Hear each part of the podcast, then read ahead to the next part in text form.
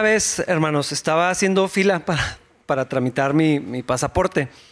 Y en la fila conocí a un menonita que empezó a platicar conmigo, me empezó a contar sobre su familia. Él me dijo que tenía cinco hijos, ah, pero que quería tener más. Y yo pensé, ah, qué bonito, papá. Y luego me dijo, sí, es que tengo mucho trabajo. Necesito más manos en el rancho. Y no tengo una opinión sobre lo que él piensa de los niños, en particular sobre sus hijos, pues ese es su asunto. Ah, pero sí me hizo pensar algo y quiero, quiero plantear esta, esta reflexión. ¿Qué piensan ustedes acerca de los niños? Si tienes hijos propios, ah, ¿qué piensas sobre ellos? ¿Por qué existen? ¿Para qué están en este mundo? ¿Por qué quisiste tener hijos? ¿Por qué quieres tener hijos? Ah, ¿Por qué tantas personas jóvenes piensan que es una muy mala idea tener hijos? Porque lo dicen muchísimo. ¿Para qué los vamos a traer? ¿Para qué van a venir a sufrir a este mundo? Literalmente, lo escucho muchas veces eh, de jóvenes cristianos también. ¿Por qué se impulsan tan fuertemente movimientos pro aborto ah, en etapas cada vez más avanzadas del embarazo? El adoctrinamiento de niños cada vez más pequeños en temas eh, sexuales, la transición o cambio de sexo ya no en jóvenes, sino en niños, cada vez más chiquitos, empiezan cada vez más, más pronto. ¿Por qué todo esto? Ah, ¿Cómo vemos a los niños? Y yo no sé si lo han notado, son un blanco muy obvio de tantas y tantas cosas perversas. Ah, ya no es disimulado, ya no es sutil, ya no deja mucho espacio para, bueno, tal vez no quisieron decir, ya es abierto, descarado. ¿Cómo los niños se llevaron la peor parte durante las restricciones de, la pandemia? Ah, y quiero que piensen en todo esto por, un momento. Antes de continuar, les quiero platicar algo. Ah, ¿Cómo empezó toda esta idea? Hace, hace, mucho que traigo la idea, la necesidad, la carga. Ah, perdón, ¿me pueden poner el timer? gracias de, compartir sobre esto. He traído muchas cosas en mi cabeza y ni siquiera voy a poder decir todo lo que he pensado. Pero hace un rato, platicando con el coordinador de Ujieres, surgió una situación con las sillas aquí en la iglesia. Ahorita les voy a decir de eso. Ah, tuvimos una conversación y ahorita les voy a decir. Aquí en Capilla amamos a los niños porque creemos que Dios ama a los niños. Creemos que son una bendición de Dios, que son herencia de Dios, que de ellos es el reino de los cielos creemos que debemos dejar que se acerquen los niños al Señor y hacer todo lo posible para que eso suceda. Creemos que no son solamente el futuro de la iglesia, sino que ellos ya son parte de, la iglesia. Y queremos que los niños sepan que son parte de la iglesia. Que venir a, capilla no es para que estén en un salón y dejen en paz a los papás, para que tengan un ratito de descanso y hay alguien que los cuide. Ah, ellos también vienen a alabar al Señor también vienen a estudiar la palabra de Dios, también vienen a tener comunidad con los hermanos en la fe. Queremos que tengan amigos, queremos que se la pasen padre también. Ah, que la iglesia también es de ellos y no solamente de los grandes. Porque a veces la iglesia se siente así. Pues es un lugar para los adultos y pues nosotros estamos aquí. Ah, por eso, con pandemia o sin pandemia, los niños son bienvenidos. Se suponía que no debíamos dejarlos que vinieran, pero aquí sí podían venir. Uh, tienen su clase de semillas y ya vieron que estamos haciendo cambios. Gracias a Dios por todo el equipo que está trabajando con, los niños. Pueden quedarse durante el servicio con sus papás, pueden estar en el lobby si es necesario, en la sala de abajo, ahí en la tele que se está proyectando el servicio. Y los niños pueden jugar aquí mientras no esté la reunión, obviamente. Ah, yo estoy seguro que los han visto antes del servicio y después del servicio, así corriendo por, por los pasillos o rodando por el suelo uno de los míos sobre todo. Ah, hermanos, esto es a propósito, queremos que sea así. Y por lo mismo, quiero hacer un llamado a los papás y a las mamás, porque este fue el tema que surgió con los sugieres. Ah, porque al final del servicio las sillas parecían serpientes, así las filas. Y nos dimos cuenta que los niños pues las avientan, se suben y hermanos que tienen hijos, este no es un cuadrilátero para que se avienten así eh, de lucha. Ah, cuando corran, pues acomoden las sillas ustedes. Y también quiero aprovechar porque muchos hermanos son los que las mueven. Yo no sé por qué esa costumbre llegar a un lugar y mover la silla. Tiene clips y como que ya lo revientan para mover la silla. Ah, y está marcado el lugar. Pero bueno, este, este fue el tema. Iba a ser un anuncio largo.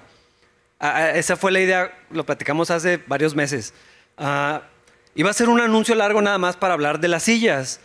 Pero de verdad me hizo pensar en muchas otras cosas y luego lo fui escribiendo y fui fue creciendo el, anuncio total que se convirtió en otra cosa ah, que me hizo pensar acerca de los niños. He tenido esta carga por ellos ah, y de hablar de ellos porque pienso que debemos de ver a los niños de la manera que Dios los ve y no siempre es así.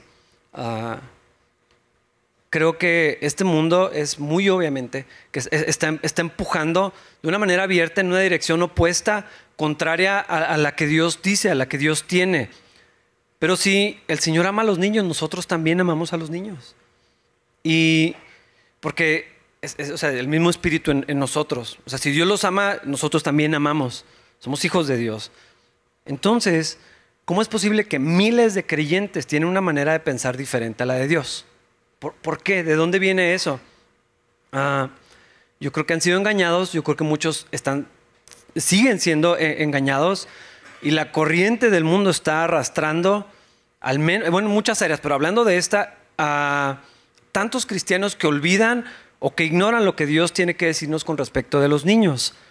Y hay una historia que está registrada en los evangelios, en varios evangelios, donde Jesús tiene una interacción con los niños.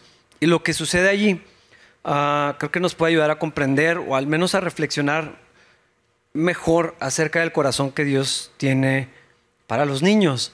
Y eso es lo que he querido compartir. Ah, todo surgió con decirles, hermanos, no muevan las sillas, vuelvan a acomodar. Pero se convirtió en algo mucho más grande y esto es lo que quiero ah, compartirles el día de hoy. Vayan al Evangelio de Marcos, capítulo 10. Es una sección pequeña. Este relato también tiene otras versiones en, los demás, pero vamos a, estudiar el de Marcos. Marcos 10, 13 al 16.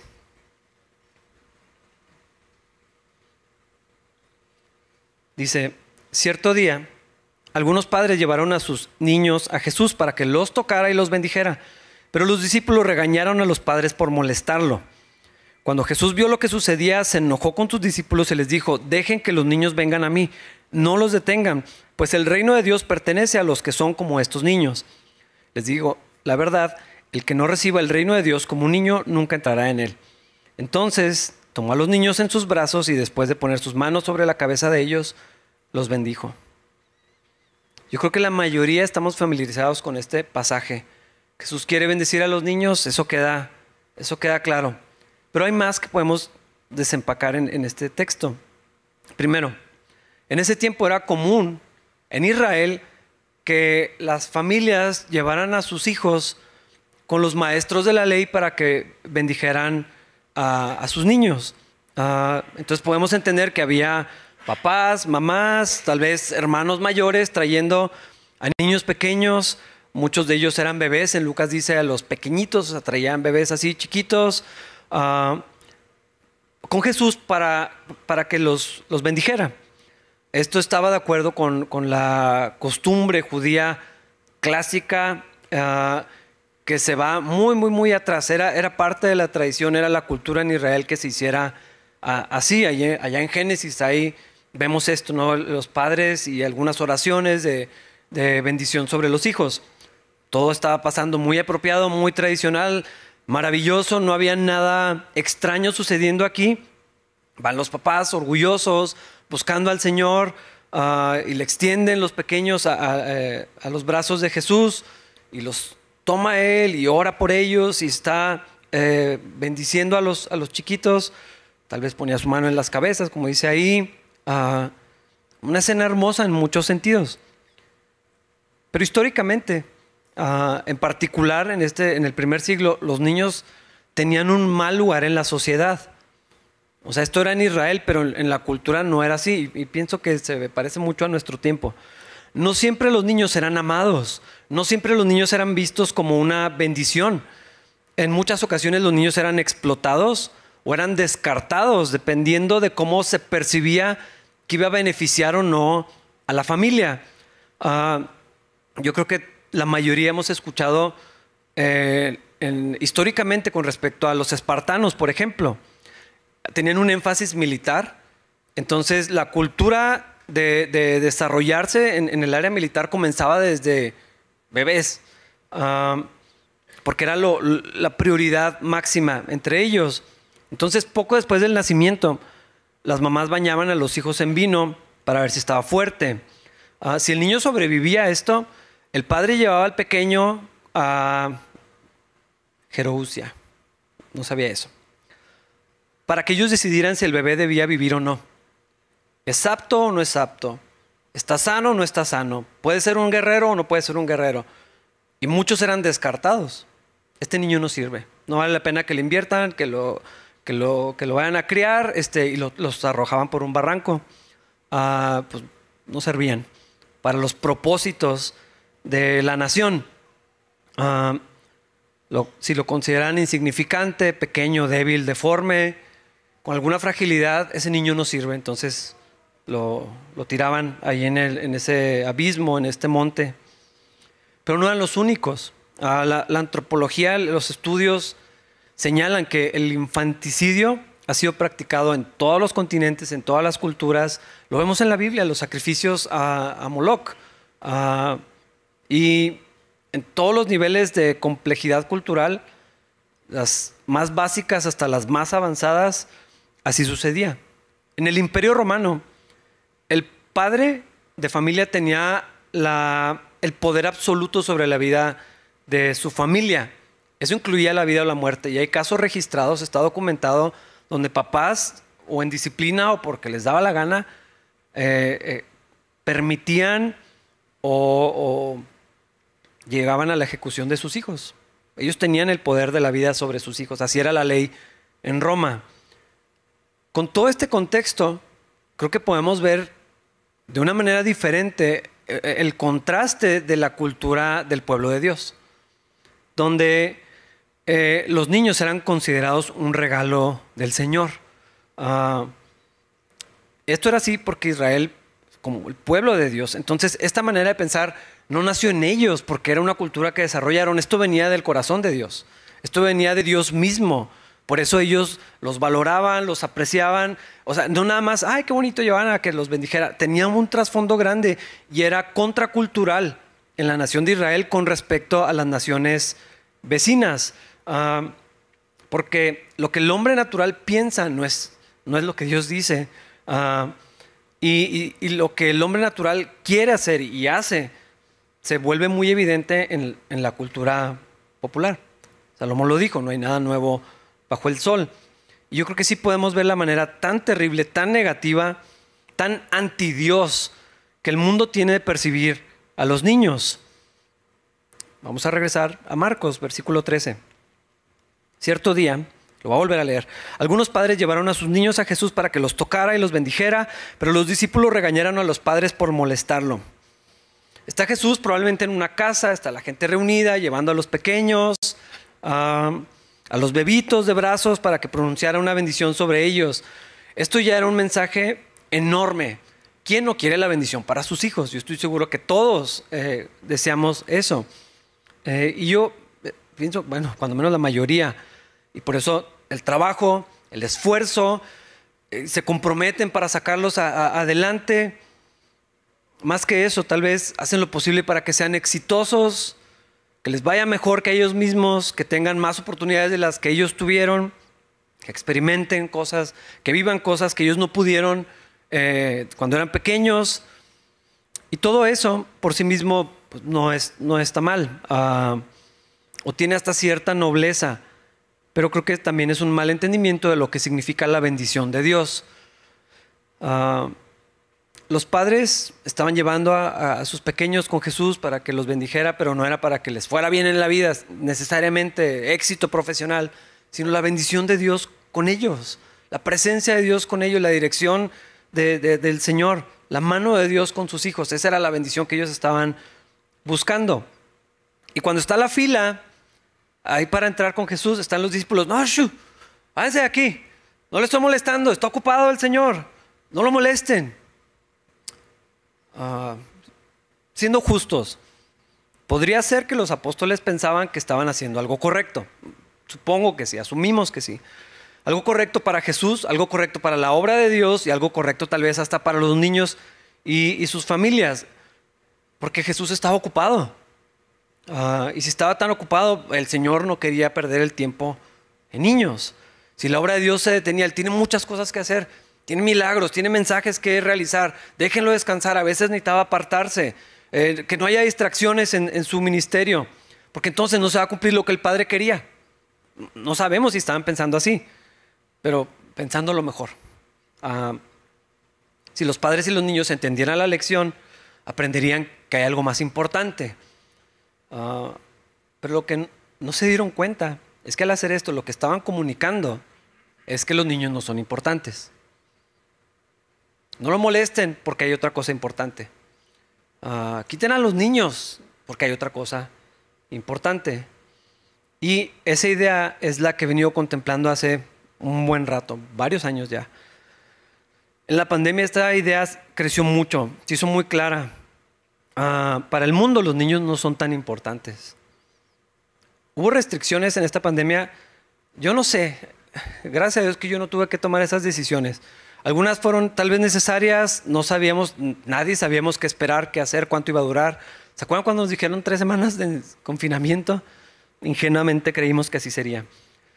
Yo pienso de manera personal que nuestro gobierno fue muy duro con las restricciones, creo que hicimos cosas innecesarias y por demasiado tiempo, que no se manejó bien la información y las medidas, pero otra vez yo no sé si lo podía haber hecho mejor.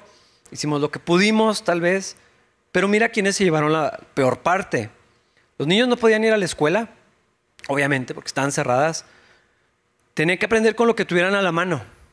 Uh, pero la mayoría de ellos no tenían a sus papás en la casa para enseñarles, no tenían acceso a internet, no tenían libros para hacer homeschool, ah, tenían que esperar a ver si podían acceder a lo que estaba ahí disponible en la televisión, en los mejores casos en internet y en otros nada. Ah, no todos tuvieron las bendiciones que algunos de nuestros hijos tuvieron para sacar adelante el año escolar que se considera como perdido para los niños. No avanzaron. Algunos retrocedieron académicamente en este, en este tiempo. No había tiempo, no había recursos ni ayuda para la mayoría de los niños. Ah, no solo eso, los niños no podían ir a las tiendas. Tú llegabas, o sea, si estabas solo con tu hijo, llegabas al súper, al que fuera, o a la tienda, él no puede entrar. ¿Y, ¿Y, qué hago con él? Pues ese es su problema. Los niños no pueden pasar. No podían venir a la iglesia, Primero porque estábamos cerrados. Ah, pero cuando las iglesias pudimos abrir de vuelta, se nos dijo que los niños no debían asistir, ni personas mayores de 60 años. Y entonces, ¿qué se supone que debíamos hacer con los niños? Peor todavía, no podían ir a los parques, ni a los cerros. ¿Se acuerdan que en Chihuahua salió un comunicado que no fuéramos al cerro? Ah, si ibas a la presa, la policía estaba ahí sacándote. No pueden venir aquí, en las calles patrullando. Y a mí, a mí me consta, parques donde llegabas a la cancha de fútbol cerrada con candados. Varias. O sea, ni siquiera el parque. Entonces, ¿qué podían hacer los niños? Pues quién sabe. Ese es el problema de otra persona. ¿Qué comunica eso? Que no son importantes. Había otras prioridades, los negocios, yo qué sé, ni siquiera sé cuáles eran. Y veo que la sociedad tiene un concepto muy bajo de los pequeños. Ah, y solamente hay que poner un poquito de atención para ver qué tan terrible es. Vámonos desde lo no tan feo. Ah, y quiero que hagamos un ejercicio mental. Así ustedes aquí ahorita. Consideren lo siguiente. Cuando saludas a una familia con niños, un amigo que te encuentras y trae a sus hijos, alguien aquí en la iglesia, o llega una, una visita a tu casa y tiene niños, sí saludas a los niños. Yo he visto, de verdad, muchos casos no es así, porque tengo hijos y veo cuando me saludan a mí y a ellos no. No me ofende, pero comunica algo. Ah, y lo he visto con muchos otros niños. Los adultos no los saludan, menos los jóvenes. Menos, o sea, los pasan por alto ni voltean a verlos, como si no estuvieran ahí. ¿Por qué? O sea, llegan y, Hola, ¿cómo estás? Buenos días. Y los niños ahí. Y nadie los voltea a ver. Se tropiezan con ellos. ¿Cómo? ¿Cómo es posible que hagamos algo como eso si ahí están? Nos hemos acostumbrado a ignorar a los niños. Uh, este es la peor tal vez de los escenarios. Pero el mundo dice que no son importantes. No solo eso, el mundo dice que son un estorbo, que son una responsabilidad, pero no en el buen sentido, sino ¿quién quiere más trabajo? Son una carga, son un problema. Estorban el camino de mi realización personal. Por eso se posterga cada vez más o mejor ya no. Estorban en mis finanzas, salen muy caros. Estorban en mi apariencia física. No quiero que mi cuerpo cambie. En mi tiempo personal, necesito tiempo para mí. Mira, mira cómo son las cosas allá, afuera. Las noticias son terribles, no siempre comunican la verdad, pero sí dejan ver una constante. Todo el tiempo eh, sabemos de niños, lo podemos ver. Uh, niños que están siendo abandonados, secuestrados, abusados, violentados, ignorados, maltratados, asesinados, como si no fueran tan valiosos e importantes. La cultura del aborto tiene esto en el centro. Uh, un bebé resulta inconveniente, una carga, un estorbo que se tiene que eliminar, porque hay alguien que es más importante. La prioridad es el tiempo, las necesidades, los deseos, la carrera, la libertad de otra persona, pero nunca del bebé. Eh, y el mundo va a hacer lo que el mundo hace, pero cristianos, sumándose para apoyar esto, para promover esto, participando de movimientos enteros a favor de derechos que significan quiero poder asesinar a mi bebé cuando me dé la gana. No sé por qué le dicen interrupción del embarazo, como si le pudieras volver a poner play y continuara. Es asesinato. Ese bebé ya no va a vivir. ¿Por qué los cristianos participan de esto? Masacre de niños. Y se ve como un derecho, como un asunto de salud pública, y no como lo que es. Y cada vez en más ciudades se legaliza esta práctica y en etapas cada vez más tardías. Eso quiere decir que cuando ya están a unas semanas de nacer, cuando el bebé ya podría ser funcional y desarrollarse y crecer, está legalmente permitido desmembrarlo, quemarlo, destrozarlo y descartarlo. Cientos y cientos, miles de bebés están siendo destruidos antes de que tenga la oportunidad de abrir sus ojos. Tristemente no es nada nuevo. En la Biblia encontramos cuando menos dos relatos de masacres de bebés. Ah, actos espantosos, decadentes, por la ambición de hombres poderosos, por asuntos de política, de dinero y terminaron con la vida de cientos de niños, ¿se acuerdan? En el libro de Éxodo Ah, los judíos estaban creciendo, eran esclavos y se estaban volviendo fuertes y tenían bebés y, se estaban y, dijeron, no, esto es un problema sociopolítico. ¿Qué hacemos? Vamos a matarlos. Y tenían la instrucción de matar a los, a los bebés. El otro caso registrado en la Biblia es cuando el rey Herodes se entera por los magos del oriente, venimos a ver al rey de los judíos. ¿Y dónde está? Ah, pues vamos, vamos con él. Y dijo, bueno, para esto amenaza mi posición. Vamos a matarlos a todos. Los que nacieron de tal año a tal año, los van a buscar en toda la región y a todos los bebés los van a matar. En ambos casos había una prioridad que no tenía nada que ver con la vida, ni la supervivencia, ni con una necesidad real, puro egoísmo, pura maldad. Ah, yo estoy convencido que el Señor no va a pasar por alto lo que estamos haciendo como sociedad con los bebés. Y todo porque no los vemos como importantes. Mm. Si avanzamos un poco más, podemos ver que esta idea está tan profundamente arraigada en la cultura y en la sociedad de muchas maneras. Eh, todo lo que se está haciendo con los niños, no me gusta usar la palabra adoctrinamiento, pero por favor, prende Netflix.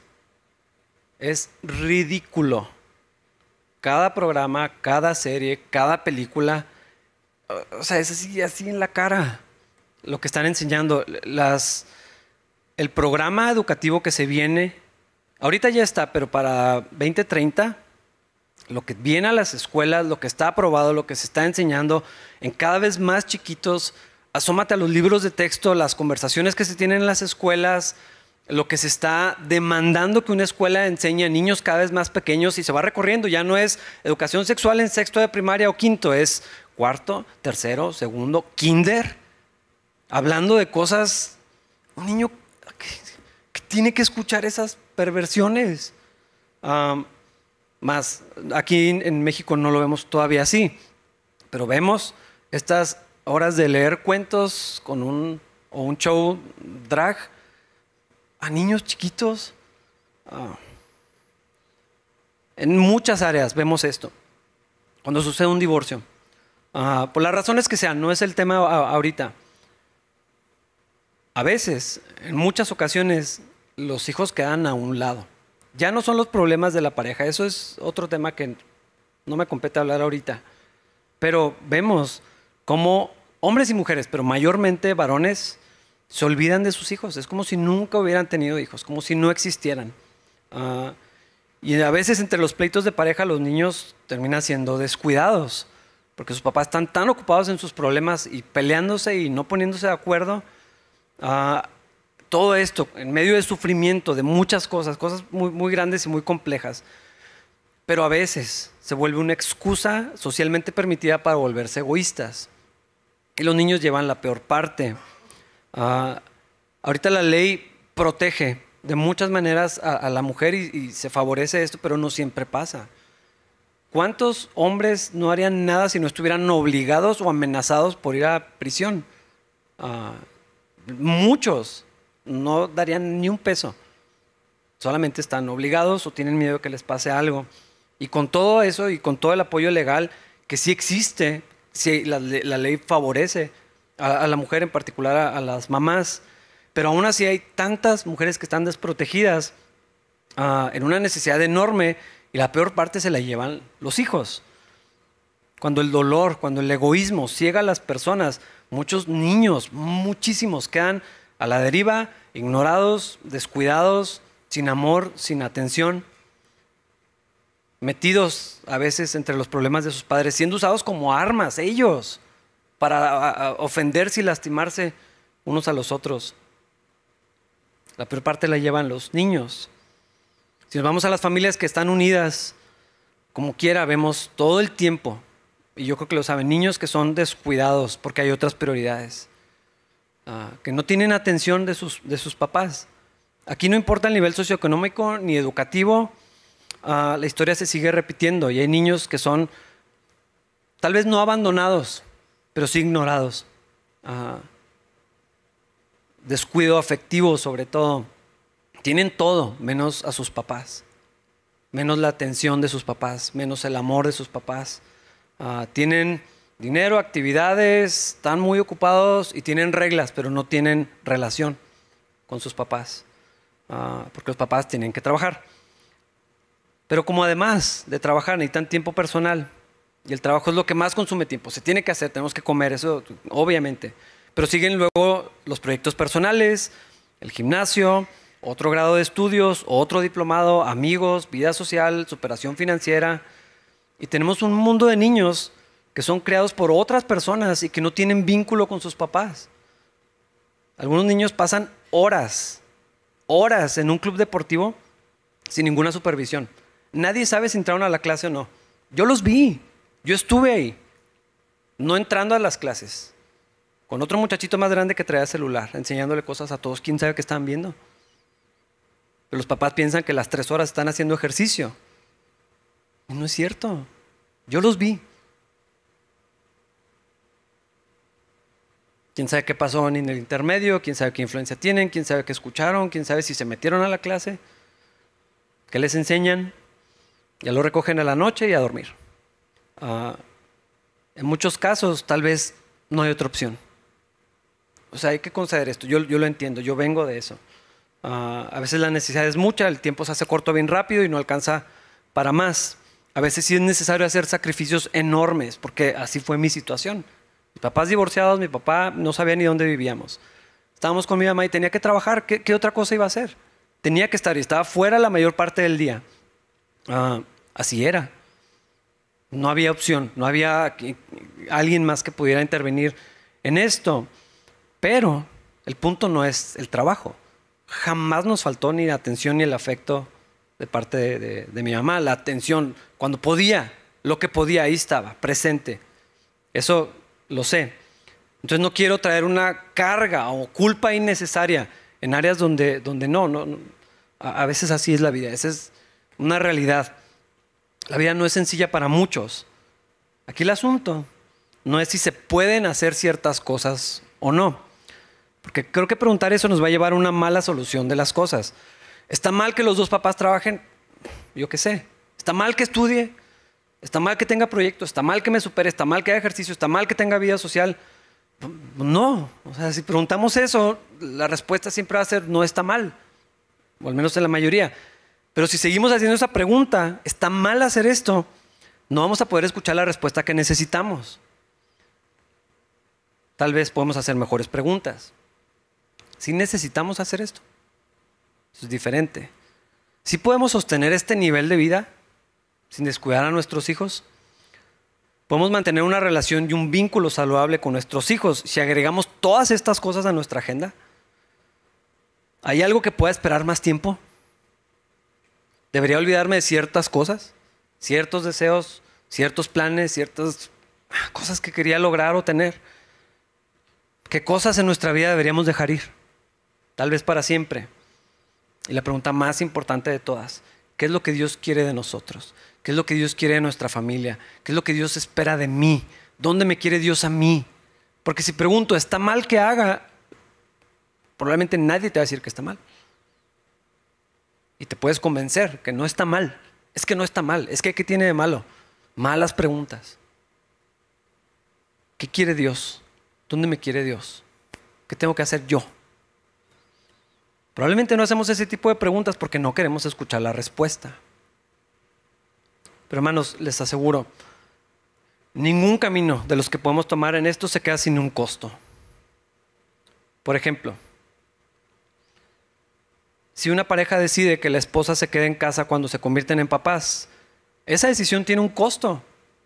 En muchos casos el nivel de vida baja, los ingresos obviamente se reducen, las posibilidades también, la casa ya no es la que querías, el carro pues tienes que cambiarlo por otro.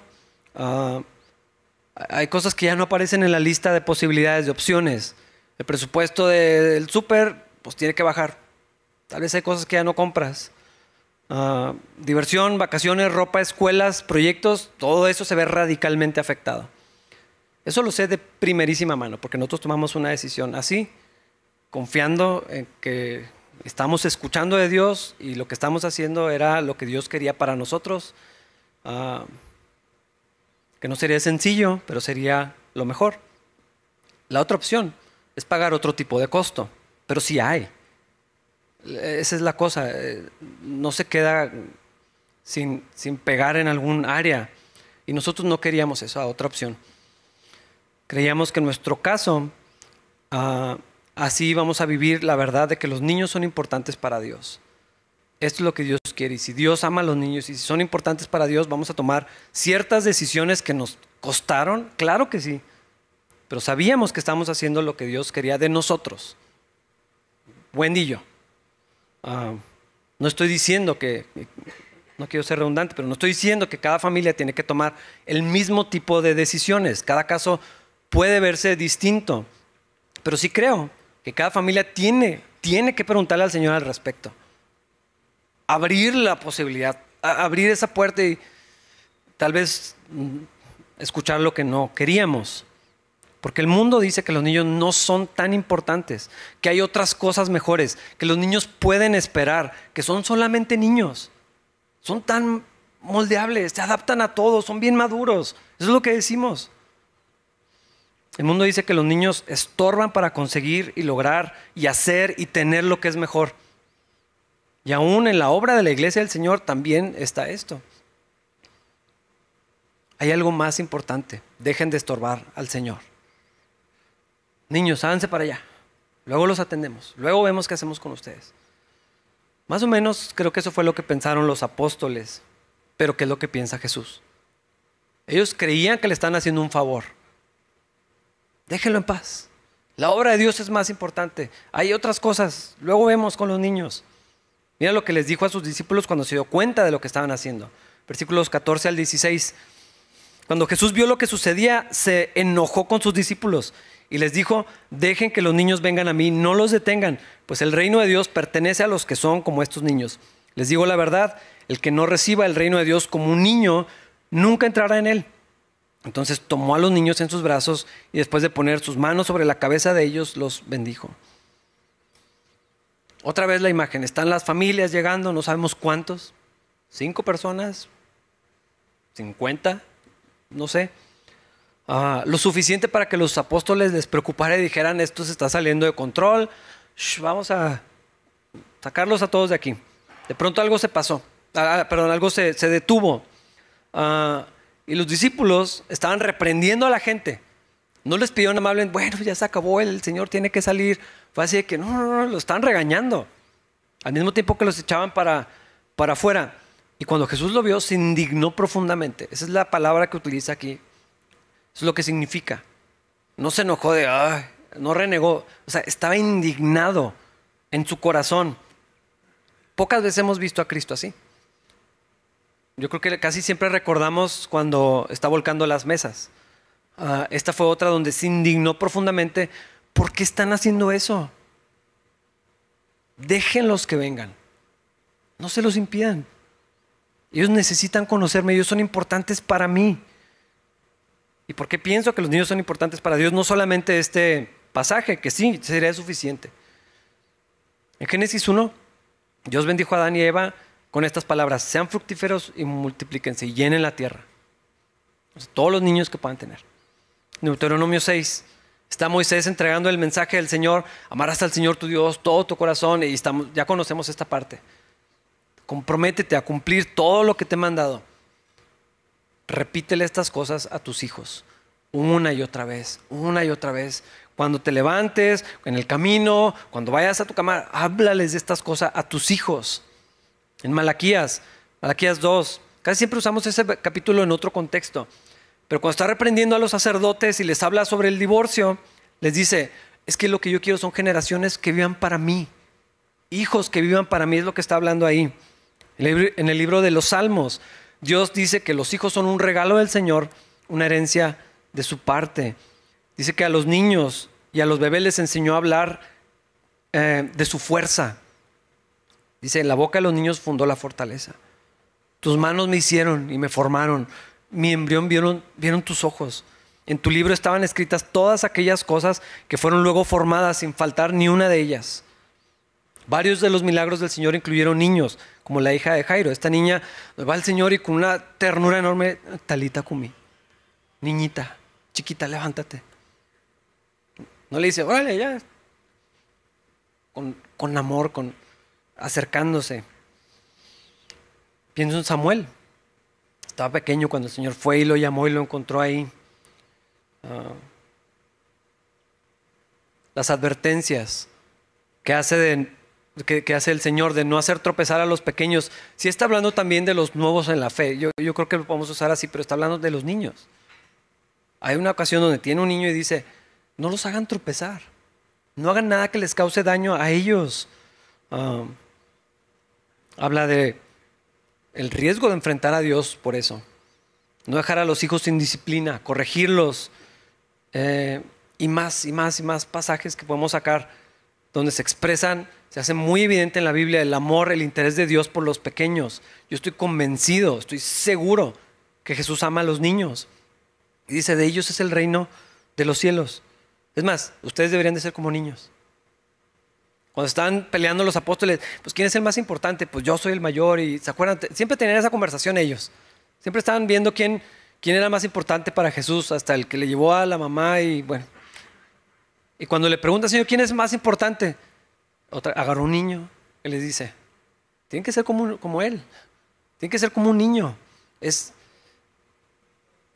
una y otra vez vemos esto. Si no somos como los niños, no podremos entrar en el reino de los cielos.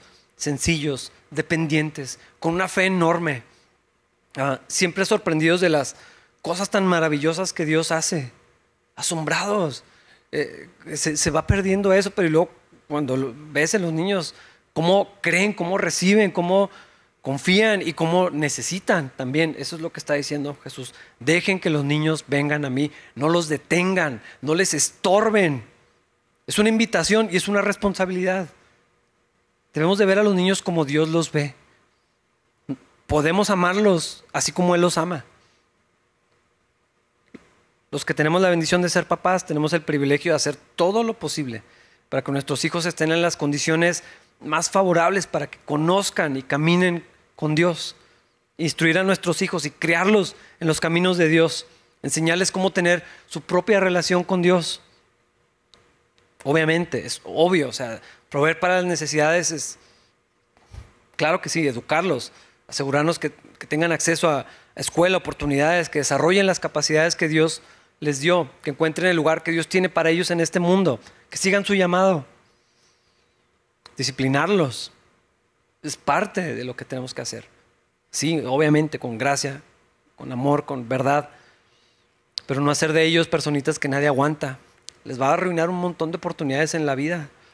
Ah, y Dios dice que el que no corrige a su hijo lo aborrece. Eso dice Dios, yo no es mi idea.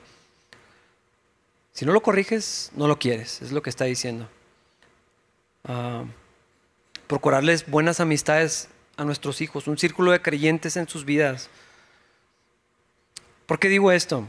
Si un niño crece en una escuela secular, es lo más común, pero luego no tiene amigos cristianos toda su vida, sus papás no se juntan con nadie de la iglesia, las prioridades son siempre el deporte y los estudios, los domingos de ir a la iglesia son opcionales, nunca oran juntos, ni por ellos, nunca escuchan nada de Dios en la casa. Hermanos, ¿cuál es la sorpresa? ¿De dónde viene la sorpresa cuando son adolescentes o un poquito más grandes, mi hijo ya no quiere venir a la iglesia. Obvio no. Es que pues, le gusta una muchachita que no es creyente, es que trae un novio que no es cristiano. ¿Y de dónde iba a sacar un novio cristiano? Si nunca en su vida fue su círculo. Si nunca le procuraron las, las amistades de la iglesia, el grupo de jóvenes, ay, ¿qué tiene que no vayas? o sea, ¿de dónde iban a sacar un novio cristiano?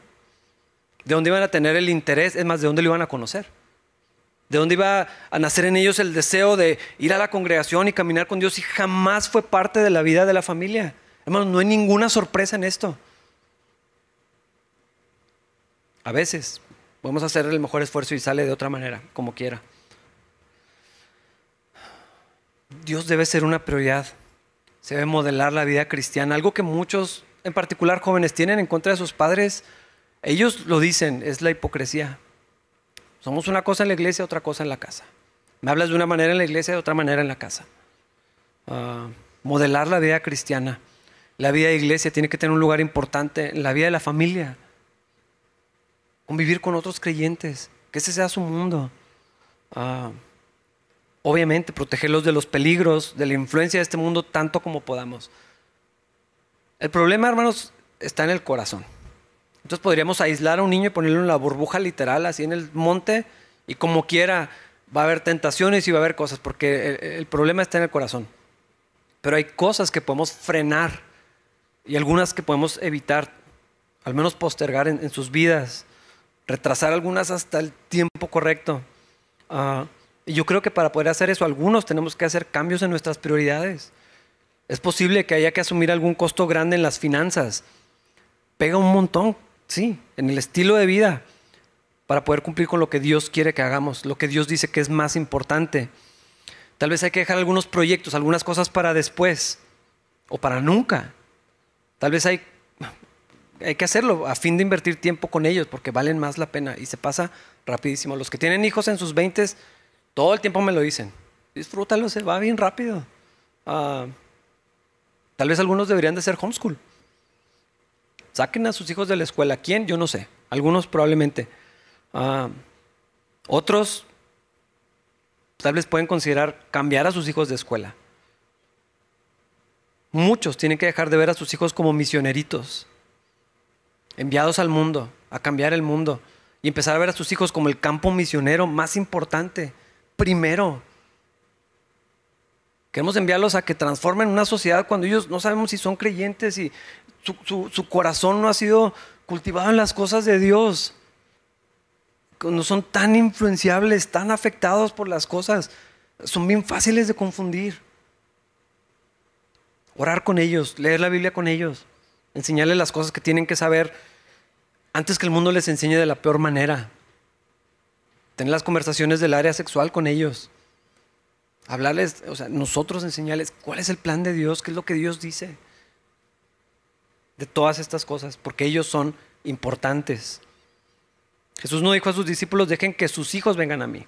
Eso me encanta. Dice, dejen que los niños, ¿no eran los hijos de los apóstoles? Tráiganlos, ayúdenlos, protéjanlos, enséñenlos, ámenlos. No hagan nada que les impida conocerme, no los hagan tropezar. El Señor es muy serio con este tema. Caminen conmigo para que ellos tengan decenas de ejemplos de hombres y mujeres que me aman. Eso, que esto sea lo que rodea su vida. Eso, en esa parte se me hace tan valioso la comunidad, porque se vuelve el estándar para ellos, se vuelve lo que conocen. Pues, somos una familia cristiana, pero también ellos y también y también, y van conociendo y ven a unos hermanos en diferentes etapas de vida, cómo se ve cuando hay parejas de novios y cómo se ve cuando hay abuelitos cristianos, todo esto se vuelve su, mundo. Ah, una comunidad de creyentes donde todos estamos enrolados en el ministerio de niños, no nada más los que dan clases. Y yo amo a los maestros de semillas y a todos los voluntarios que están ahí, pero no es trabajo de hay alguien que lo haga. Yo no sé enseñar a los niños, ¿y cómo le vas a hacer? No, para mí lo de los niños no se me da. Mm, no creo, no creo. Hay gente que es más hábil que otro, pero yo creo que todos estamos llamados a este ministerio de los niños. Ah, algo pasa especial cuando les ponemos atención. Salúdenlos. Ya están saludando a la familia. O sea, nomás agáchense poquito. Pónganles atención, apréndanse sus nombres, platiquen con ellos. Hacerlos saber que son parte de esta comunidad. No van a ser cuando crezcan, ya son. Los niños son Capilla Calvario también.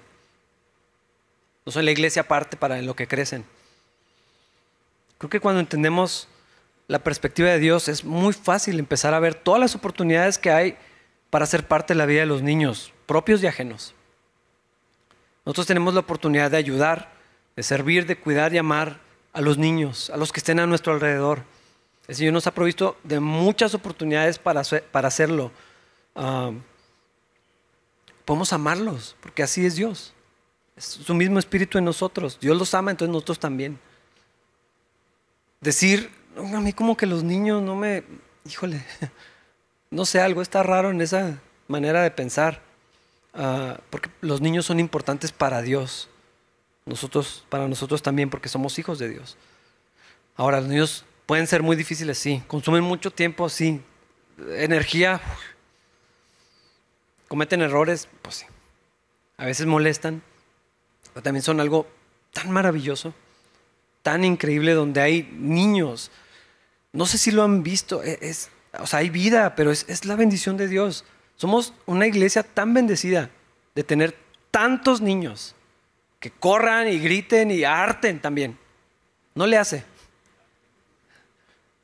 Ya que le bajen. Y luego nomás te están dando vueltas y gracias a Dios por eso. Hermanos, eso no es lo común en todos lados. Dios nos ha bendecido de esta manera como iglesia. Los niños son algo increíble. Somos muy bendecidos de tener a tantos niños a nuestro alrededor. El Señor dice, déjenlos que vengan a mí. Tráiganmelos. Acérquenlos. Hagan todo lo posible para que eso suceda. Y yo estoy convencido que no le estaba hablando a los papás. Vamos a ponernos de pie para orar. Señor, gracias por tu iglesia. Gracias por este relato, Señor, que tenemos aquí registrado. Ayúdanos a ver a los niños como tú los ves, Señor. Tan importantes, tan especiales, como lo que son, Dios. Una bendición tuya, un regalo tuyo, Señor. Para las familias, para la comunidad, para tu iglesia.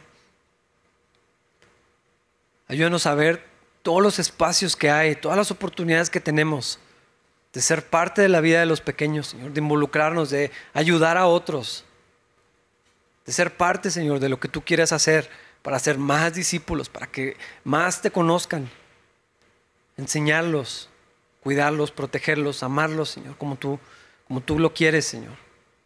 Bendice a nuestros pequeños, todos los que están aquí, los que son partes de nuestras vidas, sobrinos, primos, hijos, hijos de amigos, nietos. Señor, todos esos pequeños que están en nuestras vidas, Dios, bendícelos, protégelos. Danos la serenidad, la paciencia, la capacidad de, servirlos, de ser parte, Señor, de lo que tú quieres hacer en cada uno de ellos, en lo particular, Señor, y en lo colectivo. Gracias por todas las personas que sirven en ministerios de niños, en, en los orfanatorios, en las colonias, en esta iglesia, Señor. Los maestros en las escuelas. Señor, sabemos que el mundo quiere destruir a los pequeños, pero en tu iglesia, Señor, las cosas son diferentes. En el reino de los cielos es otra cosa. Gracias, Señor, por ese plan hermoso que tienes, Señor. Enséñanos a vivir en Él hoy mismo, esta semana, toda nuestra vida, Señor. Y sabemos que tú vas a ser honrado y glorificado en todo esto, Señor. En Cristo Jesús. Amén.